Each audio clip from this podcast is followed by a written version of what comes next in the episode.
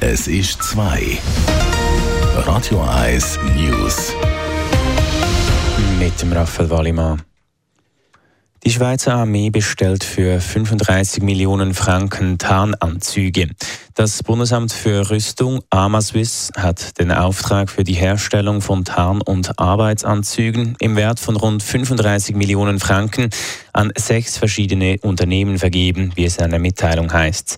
Sie werden mit der neuen Kampfbekleidung und Ausrüstung der Armee beschafft.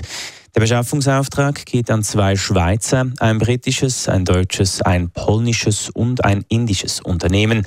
Bei den beteiligten Schweizer Unternehmen handelt es sich um, um die Albiro AG und die Cross Fashion Limited.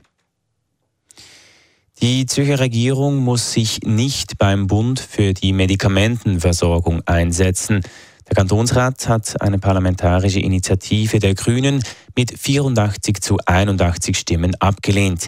Die Initiative verlangte, dass der Kanton Zürich via Standesinitiative an den Bund gelangt und sich dafür einsetzt, dass die sichere Medikamentenversorgung in der Bundesverfassung verankert wird. In der Schweiz gibt es derzeit bei verschiedenen Medikamenten Engpässe. Der Machtkampf beim Schweizer Fußballverein FC Luzern geht in die nächste Runde. Mehrheit Aktionär und Stadionbesitzer Bernhard Albsteg droht dem FCL mit der Kündigung des Stadionmietvertrags. Damit würde der Club die Super League-Lizenz verlieren.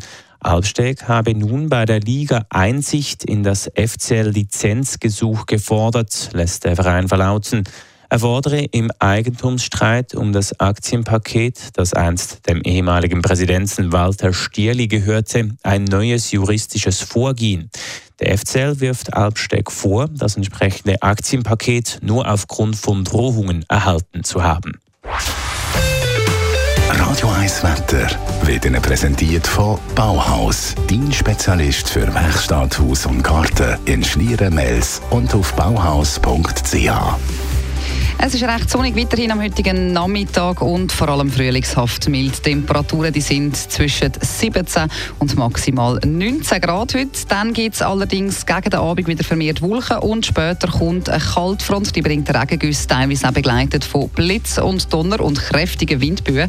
Morgen Morgen früh zum Aufstehen sind die Temperaturen dann zwischen 5 und 7 Grad. Morgen Dienstag ist es am Morgen zwar vorübergehend trocken mit Aufhellungen, aber tagsüber gibt es dann Aprilwetter. Morgen auch wiederholt Regengüsse.